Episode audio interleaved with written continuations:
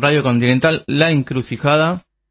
Tenemos a nuestro próximo invitado con quien vamos a hablar, eh, ex, lo voy a volver a presentar, ex secretario de Comercio Interior, eh, durante el primer gobierno de Cristina Kirchner, es este economista, hoy es candidato, se bajó Aníbal Fernández y parece que se subió él a ser precandidato Alberto, Alberto, Alberto. Perdón, Alberto, perdón, perdón, perdón.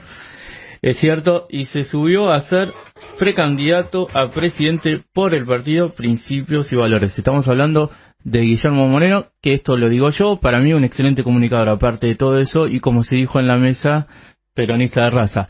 Este, ¿Está por ahí Guillermo Moreno? ¿Qué tal? ¿Cómo estás?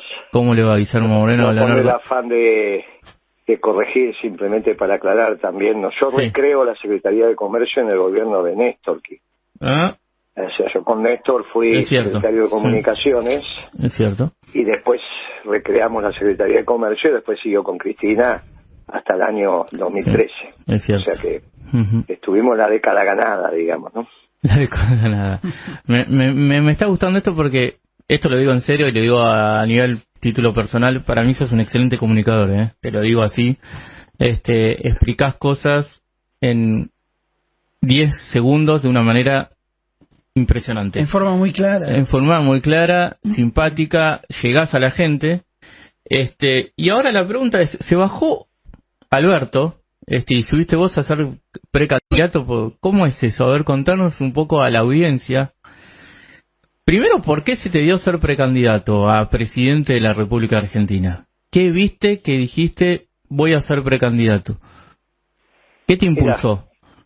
Mira, mira lo primero es que un socialdemócrata, como mm. Alberto Fernández, confeso, sí. confeso porque se lo dijo dos veces a falta de uno a un colega tuyo, a Jorge Fontevecchia, en esos reportajes domingueros, eh, se lo preguntaron con precisión y él dijo, sí, soy socialdemócrata, cosa que no mintió, yo hace 30 años que lo conozco y hace 30 años que dice que es socialdemócrata. Él tuvo el tupé de decir, si puedo voy a introducir al Partido Justicialista en la Internacional Socialdemócrata, que es una de las expresiones del posmodernismo, expresiones políticas del posmodernismo, la otra es el neoliberalismo. Eh, Imagínate que el peronismo es de hombres y mujeres clásicos, ¿no? Mm. Eh, somos hombres de principios y valores, no muchachos posmodernos acostumbrados a la incertidumbre. Para nosotros, eh, la verdad está basada en la realidad. La realidad es el criterio de verdad no la subjetividad que a vos te parece que pone en discusión la existencia de la verdad. Bueno, dicho esto, eh, sabíamos que este gobierno socialdemócrata iba a fracasar y que ponía en peligro la continuidad de la causa, de la causa nacional, de la causa peronista. Uh -huh. Entonces hicimos una herramienta electoral, que es principios y valores, y decidimos salir a la contienda porque tiene que haber un candidato doctrinario peronista en el cuarto oscuro y en la, y en la arena pública en el debate. Entonces, bueno, obviamente el fracaso del Frente de Todos se concretó y ayer se, se terminó de objetivar uh -huh. con la renuncia uh -huh. de Alberto a su, a su posible reelección, con lo cual dio por finalizado el proyecto político del Frente de Todos. Después lo que pasó en el Partido Justicialista no tiene mayor importancia. Ningún candidato que surja de ahí va a ser un frente que se llame Frente de Todos y todos los candidatos van a ocultar a Alberto Fernández. Uh -huh. Sea el que sea que ellos elijan, uh -huh. ninguno va a decir soy la continuidad de Alberto Fernández. No, ninguno. Eso está claro. Al contrario, uh -huh. todos lo van a ocultar. Y va a ser muy difícil hacer campaña electoral sin ocultar a Alberto Fernández y hablando del desastre que fue este gobierno, que fue peor que el de Macri. Sí, Con lo cual, nosotros decidimos, decidimos tener un candidato a presidente, un candidato a vicepresidente que es del movimiento obrero, darle mucho lugar a las representaciones sindicales y empresarias, ¿eh? gremiales empresarias. Vas a ver en nuestras listas unas listas de producción y trabajo, de armonía entre el capital y el trabajo, y de armonía entre lo grande y lo pequeño. Este, y cómo, eh, contanos un poco el, cómo, cómo sale la, cómo sale no, porque lo acabas de decir, cómo, ¿Cuál es la idea de ustedes? O sea, ¿qué, qué, está claro que estás hablando de un peronismo clásico, ¿no? Le estás hablando ese peronismo eh, de lo que, de los valores, estás hablando del peronismo de trabajo. Ahora, ¿qué pensás? Eh, ¿Tenés algo para pensar, mejor dicho, de esto de, evidentemente algo cambió, o sea, Milei hoy parece ser un fenómeno, este, en la Argentina y vos estás de alguna manera, por lo que entendí, corregime si no es así, en contrapunto. A, lo digo Milei como, como idea de, de, de posmodernismo y esto que vos te estás escuchando atentamente que me súper interesa, a algo tradicional, clásico, que es el peronismo, ¿no? O sea, ¿por qué pensás que crece tanto la posmodernidad de alguna manera para englobarlo a, a Milei y de alguna manera el fracaso de Alberto también atribuido al peronismo, ¿no? Claro. Mi ley está expresando hmm. la rebelión, sobre todo de los jóvenes. Sí, que en algún momento fue el peronismo. La política, hmm. Por eso digo que a la política le hace bien. A ver. A la política le hizo bien, movió el árbol. Hmm. A la economía, mi ley, cuando habla de economía, está todavía en la edad del pavo, todavía es un adolescente. Precisamente porque la referencia de Milley cuando habla en el mundo podría ser Trump, y Trump es un clásico. Claro. Mm. Trump no tiene nada de posmoderno. Al contrario, es un hombre de principios y valores. Mm. Es un hombre que vuelve a reivindicar los valores tradicionales de lo que hicieron grande a los Estados Unidos de Norteamérica no es un posmoderno. Los posmodernos, en todo caso, en Estados Unidos son los demócratas, no los republicanos. Mm. Tiene un desorden, tiene un desorden. Eh, atribuible a su poca experiencia y todavía le falta formarse, de joven. Así que no, no, es un cargo lo que estoy diciendo, hacia la etapa de la vida. Decir que mi ley es la escuela austríaca es correcto, la escuela austríaca de economía, es correcto en lo teórico estamos hablando, ¿no? claro, decir que Milley entiende la vinculación entre la escuela austríaca y el posmodernismo, bueno, todavía es un adolescente. Por eso las explicaciones que se le está dando. Vos imaginate que fue a un acto en España donde estuvo Vox, estuvo Meloni, Vox el partido español, y estuvo Meloni la primera ministra italiana. No hay nada más alejado de la primer ministra italiana que el posmodernismo. Nada más alejado. Pero todavía no tiene esa comprensión. Todavía mi ley. ¿Y por qué falta esa comprensión incluso en la Argentina? Porque seguimos hablando de izquierdas y derechas y no significa nada en la Argentina eso. Mm. Si yo te pregunto a vos, vos me vas a decir que mi ley es de derecha y Alberto Fernández sería de izquierda, con lo cual Massa sería un hombre de izquierda. Pues esto es ridículo. A mí en lo particular, de no. no creo que, sea así. Bueno, por eso, ¿yo qué digo de mi ley? Y mm. él lo aceptó, que es un anarcocapitalista. Sí. El, el anarquismo en la, desintegración del Estado, mm. ¿podés socializar los bienes de producción o no? Ahora, cuando yo le digo a mi ley anarcocapitalista y él me dice, sí, yo soy un mm. anarcocapitalista, no termina de comprender que el derecho de propiedad necesita del Estado. Totalmente. Necesita del Estado, si no lo tenés que defender a, fuerza de tiros. Digamos, la sociedad tiene dos estadios, o la violencia o el Estado de Derecho. El Estado de Derecho, la propiedad se registra, es tuya y por lo tanto no es mía. Si desaparece el Estado, desaparece también la Dirección Nacional del Registro de la Propiedad. Claro, sí, una contradicción, está claro lo que estás marcando. ¿Vos podés discutir en estos términos con mi ley? No, claro. porque todavía está en un proceso formativo y hay que mm. esperarlo. Mm. Y el peronismo espera, es como el tango. Por eso yo digo que a la larga mira, iba a ser un buen peronista. Ah, no te, no te cansás de tirar títulos, me encanta. Por eso mis debates con mi ley son muy prolijos y separo mm. la importancia de mirar en la política moviendo el árbol y expresando la rebeldía, y por otro sus pensamientos profundos. Mm. Guillermo. Imagínate que es un hombre de profundas convicciones religiosas. Sí. Imposible que un moderno sí.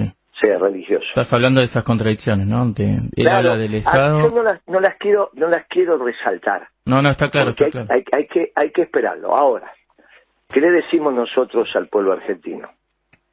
Y le decimos que hay que presentar un plan económico. Somos los únicos que lo tenemos, porque mi ley habla de su propuesta económica, pero vos no la leíste. Mm, No más que títulos. mm, No, voy a dolarizar, voy a ponerle una bomba al Banco Central, voy a hacer esto, voy a hacer aquello. Pero no algo que vos puedas leer orgánicamente. Esto es con sujeto, verbo y predicado. Y que cuando tiene un inicio, tiene un desarrollo y tiene un final. Y sabes cómo empezar y a dónde terminar. No, no, eso es un plan. Bueno, no, no lo viste.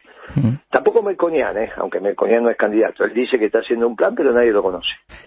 Y la reta peor, dijo que no va a ser un plan porque no sabe cómo le van a dejar el país. ¿Y por qué la reta dice esto? Y porque es un posmoderno. ¿Qué nos permite la renuncia de Alberto a su reelección? Que ahora se junten todos estos socialdemócratas posmodernos. Se Mm. tendrían que juntar la reta, Lustó y Alberto Fernández, entre otros, en el mismo espacio político. Guillermo, Porque ellos quieren la patria socialdemócrata. Los que quieren la patria socialdemócrata, como Santoro, por, Santoro el, el- el diputado, ¿no?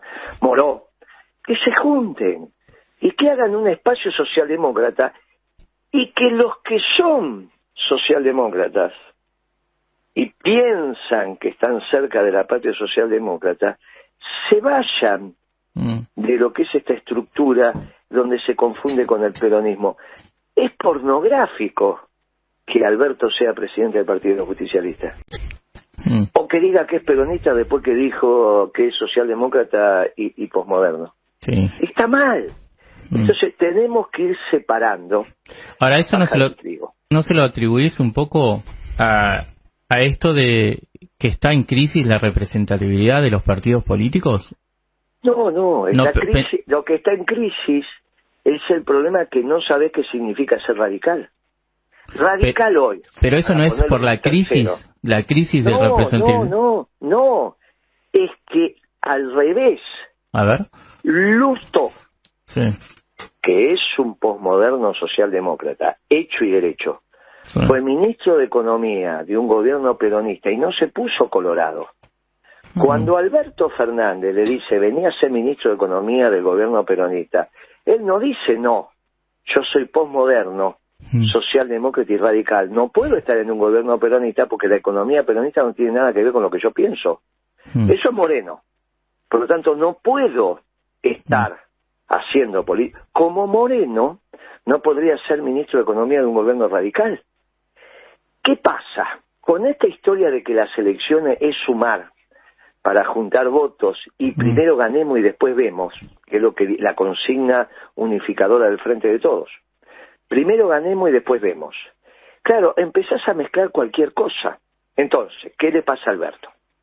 Tenía una secretaria legal y técnica que es la que empieza a ser el gabinete militante del Partido Comunista, negando el derecho de propiedad.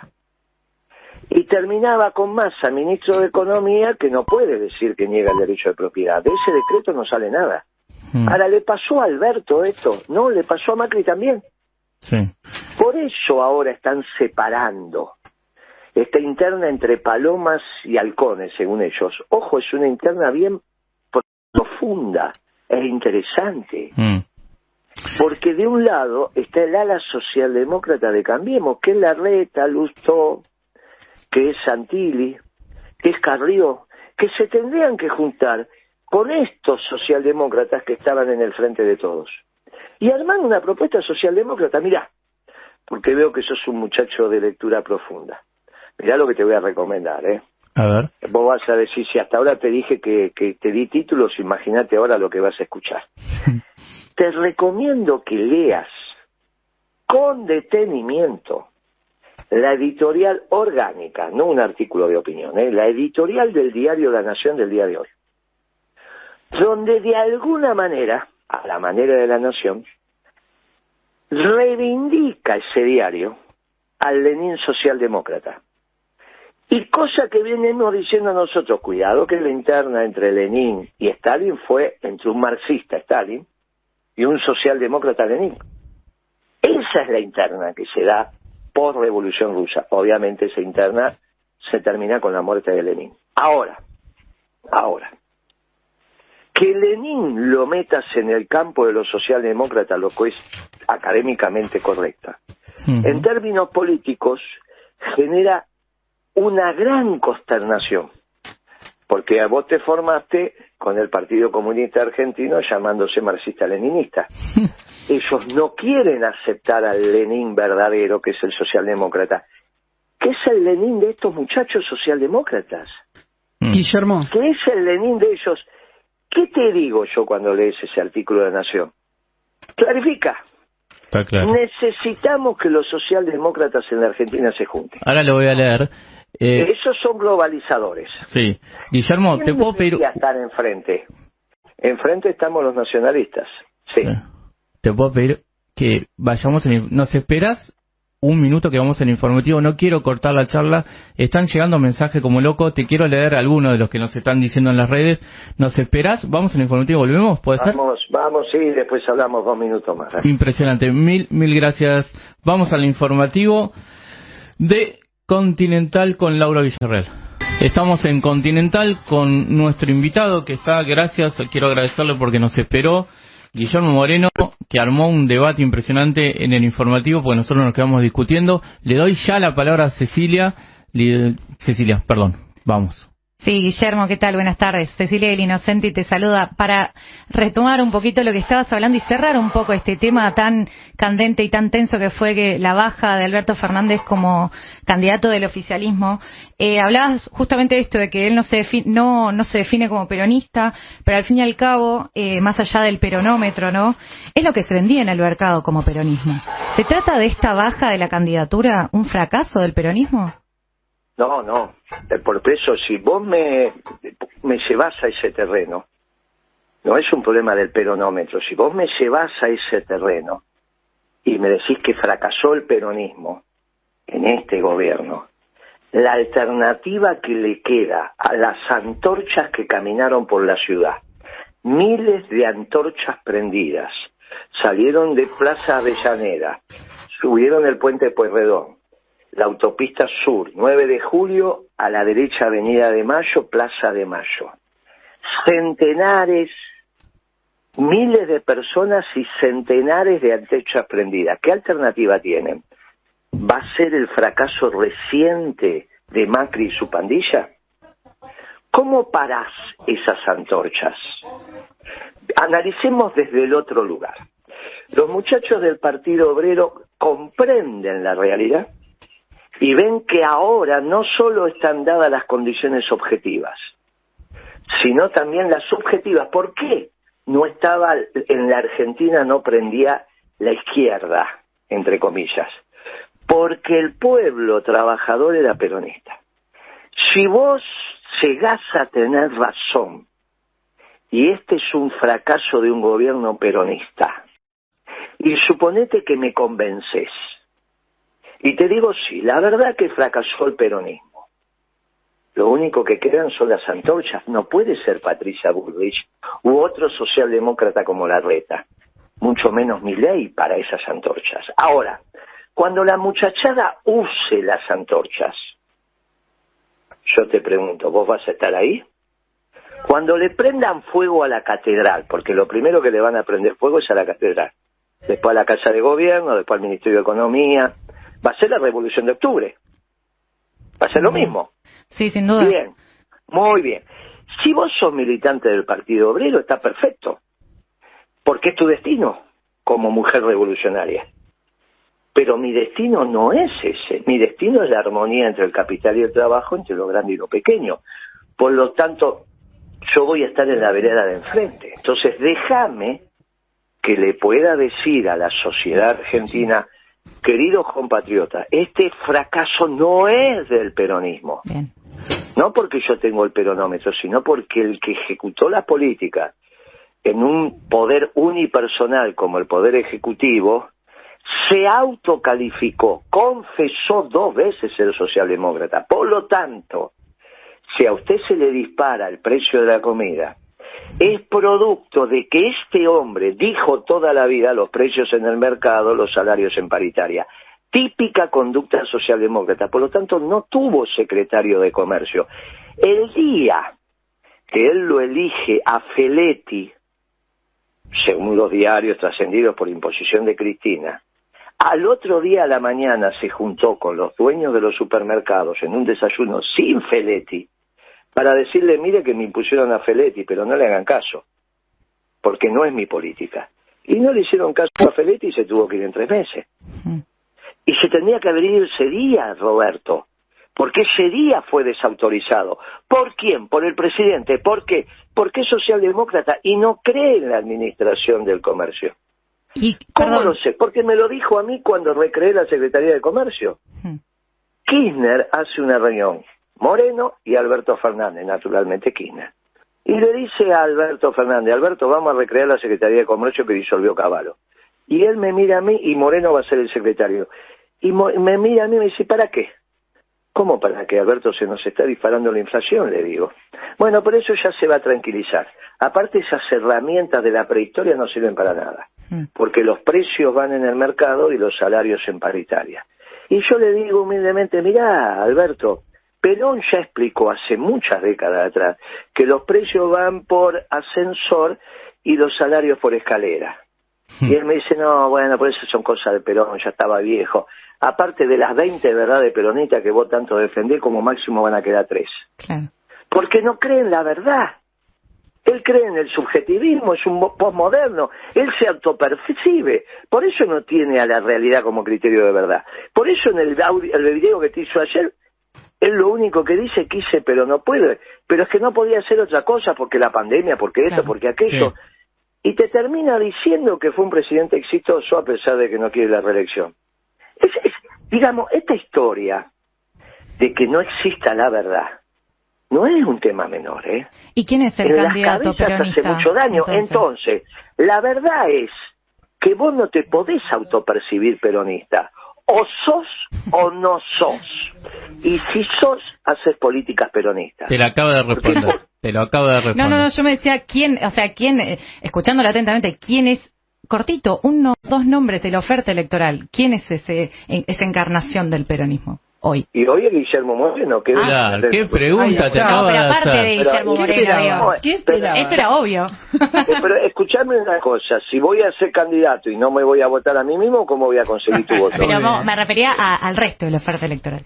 Pero tenés un montón todos los secretarios generales de unidades básicas. Vos lo que, me, lo que necesitas es que te dé un nombre de un gobernador que paga sueldo todos los meses y que necesita la asistencia del Poder Ejecutivo.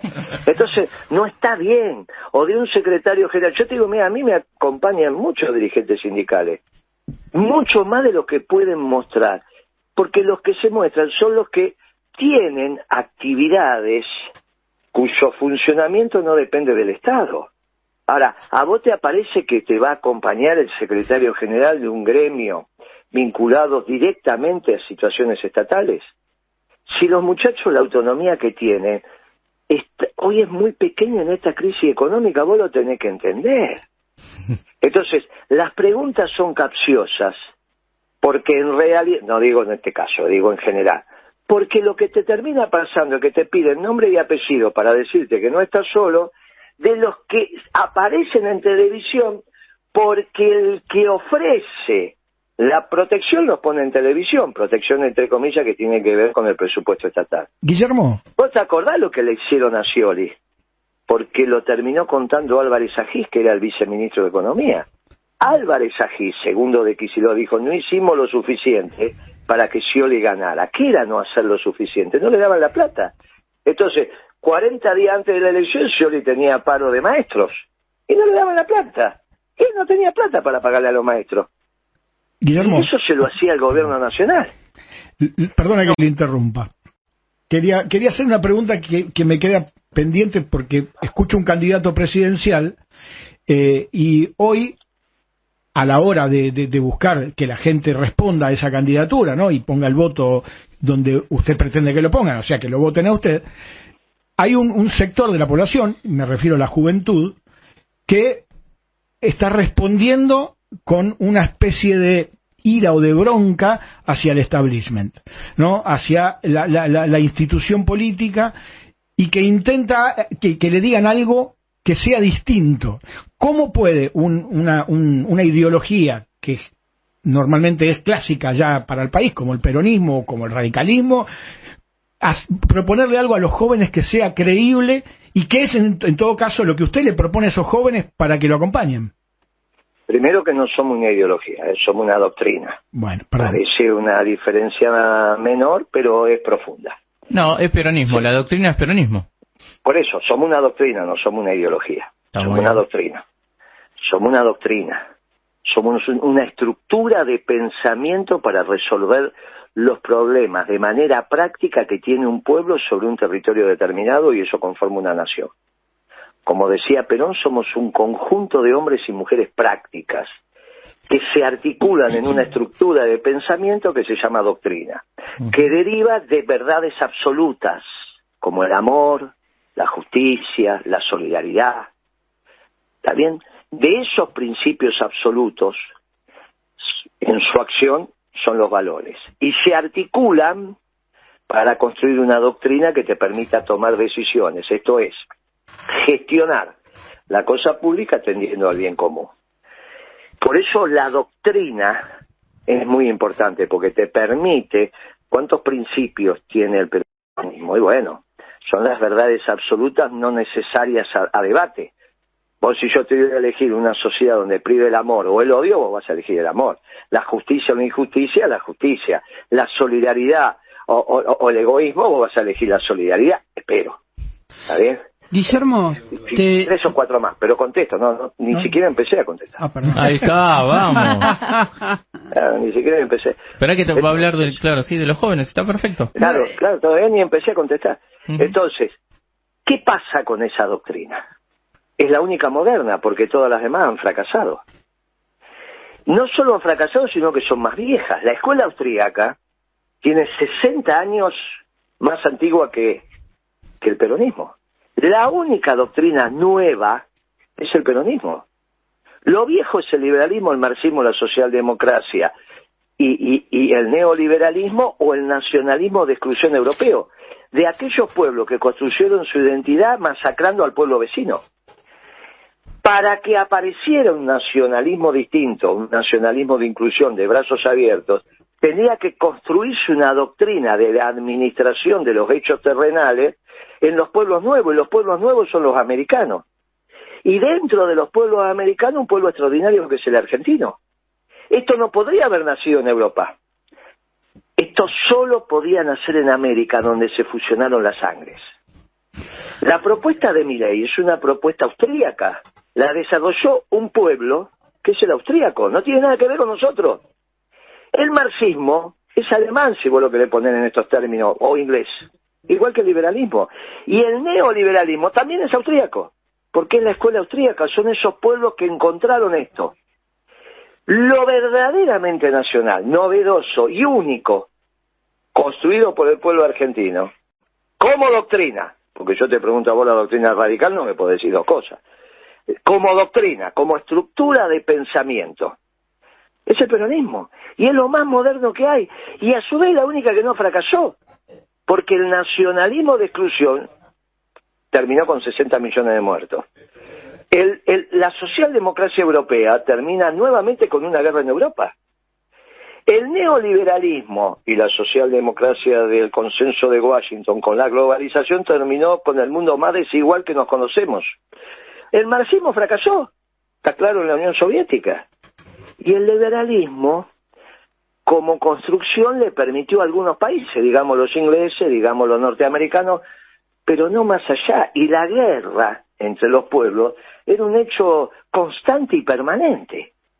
Los únicos que tenemos una doctrina de amor y paz, de convivencia entre los pueblos armoniosamente, respetando la especificidad de cada pueblo, porque para hacer el todo necesitamos esas especificidades, somos los peronistas. Es al revés, somos los más modernos, somos los más nuevos. Todos los demás son mucho más viejos que nosotros. Ahora, esto que es sabido no te impide a vos hacer una pregunta diciendo que es algo viejo, cuando es lo más nuevo que hay en el mundo. En el mundo. Por eso cuando el Papa habla, el mundo guarda silencio.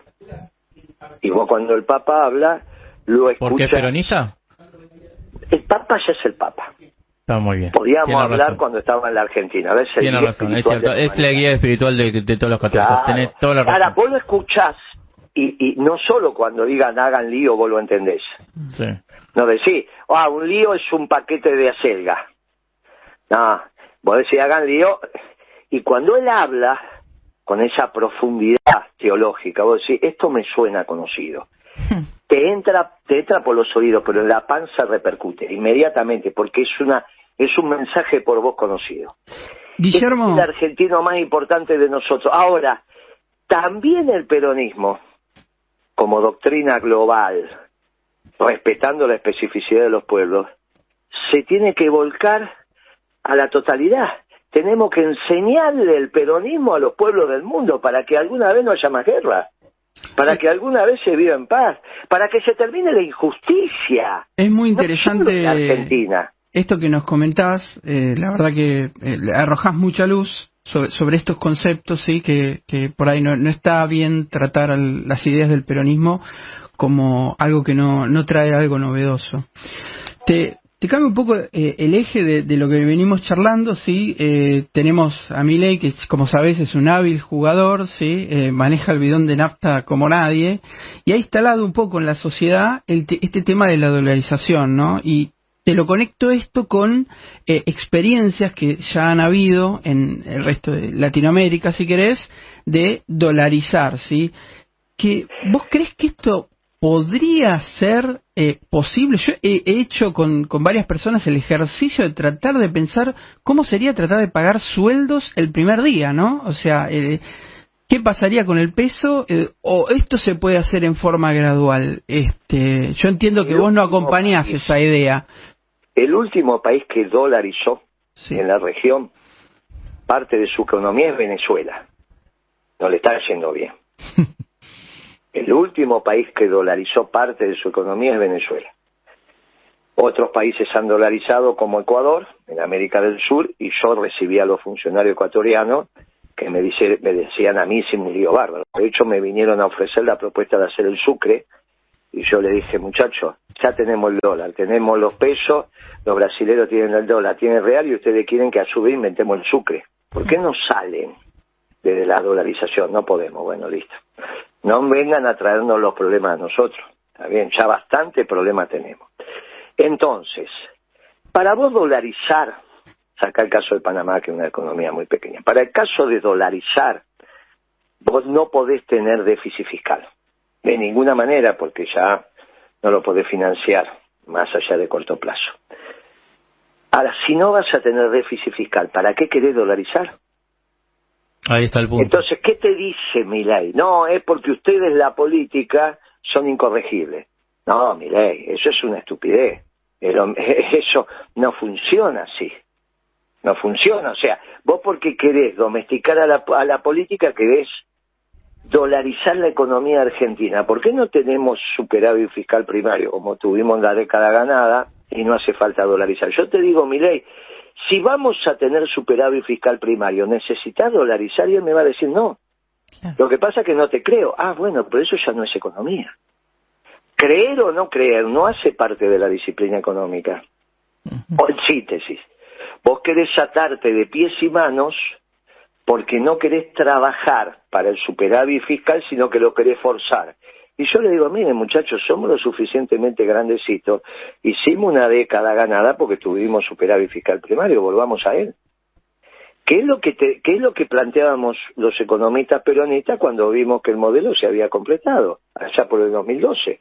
Lo que pasa es que Cristina lamentablemente empezó a escuchar la música de Kisilov, un profundo muchacho socialdemócrata que lo primero que hizo fue devaluar cuando llegó en enero del 14.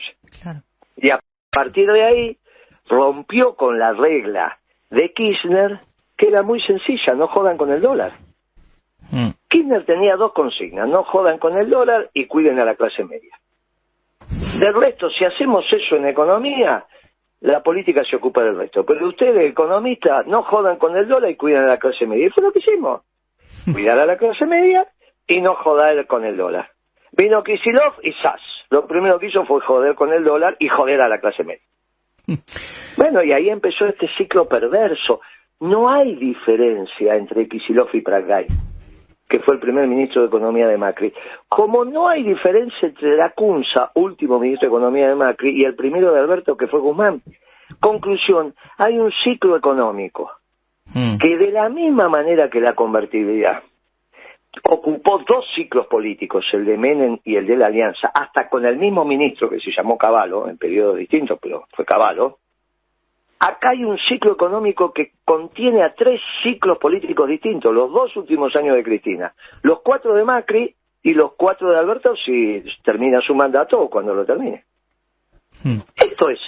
Ahora, comprender que este ciclo económico es del proceso de los globalizadores, sean neoliberales o socialdemócratas, es muy importante.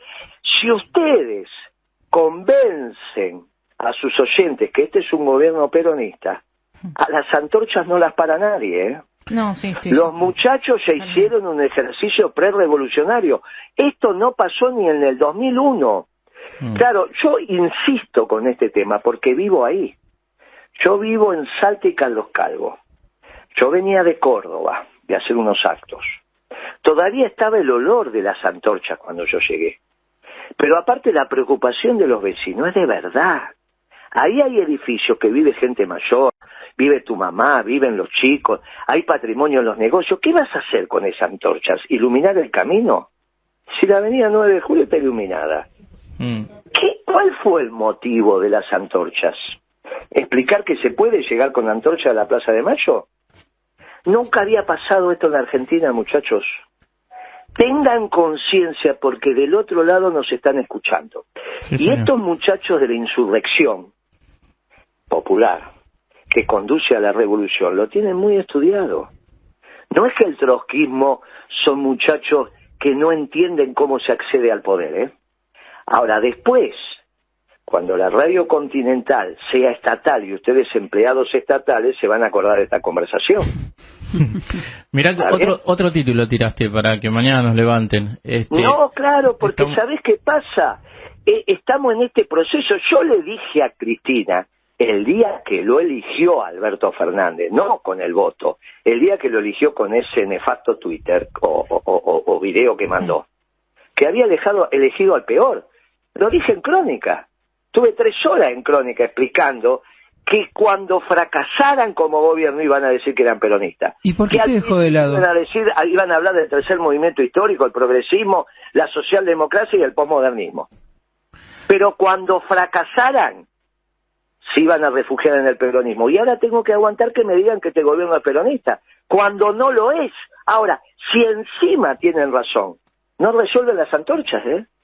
El único que resuelve las antorchas es el peronismo. Porque hoy no tenés a las Fuerzas Armadas para resolver las antorchas como los tuviste antes, ¿eh? Y esperemos que no las tengamos nunca. Muy bien. Ah, ¿viste? Entonces yo te digo a vos, o lo resolvemos con el peronismo, como ya lo hicimos en el 2002, de cual de para adelante, hasta el 2012, bien, un modelo bien prolijito, o como dice el dicho, si te gusta el Durano, bancate la pelusa. Con eso, con Pero eso, no vas a decir que con- Moreno no te lo dijo. Con esa frase, Moreno no te lo dijo. dijo, este, nos tenemos que ir porque se nos fue el programa, son 16.58, nosotros tenemos que entregar a las Te ha dicho 17. que hablaba 10 minutos. ¿Cuánto me hiciste hablar? Ah, eso es el peronismo. Te vamos a invitar de vuelta. Perdón, pero al menos también aclaró un montón de cosas No, de coyuntura sí, en este momento difícil. Sí. A mí me Estuvo encanta bueno. la charla que tuvimos, eso seguro. Este, lo que digo es que se nos va el programa, tenemos que entregar el programa. Guillermo, muchísimas gracias. Una sola última para irnos nosotros del programa. ¿Dónde te, dónde te pueden ver? ¿Dónde te pueden seguir? ¿Dónde te pueden leer? Partido, la sede partidaria es Tucumán 810, primer subsuelo, Tucumán y Esmeralda. Ahí está la sede partidaria y si no, están las páginas. En internet, ¿dónde te buscamos? Valores.org, ¿eh? Ahí está. Sí, vos buscás las páginas, estamos en todas las redes y siempre algún compañero te va a atender y siempre algún compañero te va a dar respuesta. Porque aparte la ventaja que nosotros tenemos es que construimos con- conocimiento entre todos. A mí me toca ser el pajarito llamador, pero el conocimiento en principios y valores lo construimos entre todos. Y ni te cuento si el candidato a jefe de gobierno en la ciudad de Buenos Aires termina siendo un cura, ¿eh? Upa, un lío. Uy, No fuimos, no fuimos, no fuimos. Imagínate el debate y, y pedile, pedile al director, al dueño de la radio que te dé un segundo más. Sí. Imagínate un debate entre Lustó y un cura, donde Lustó tenga que explicar por qué tuvo sexo con una señora embarazada, Uh. notablemente embarazada, cuando eso viola todos los códigos de buena convivencia. Con el top lo es dijo. muy ¿eh? interesante. Siempre eso. polémico. Con el. Te Mirá un abrazo, amigo. Chao. Guillermo, un abrazo Gracias grande. por todo.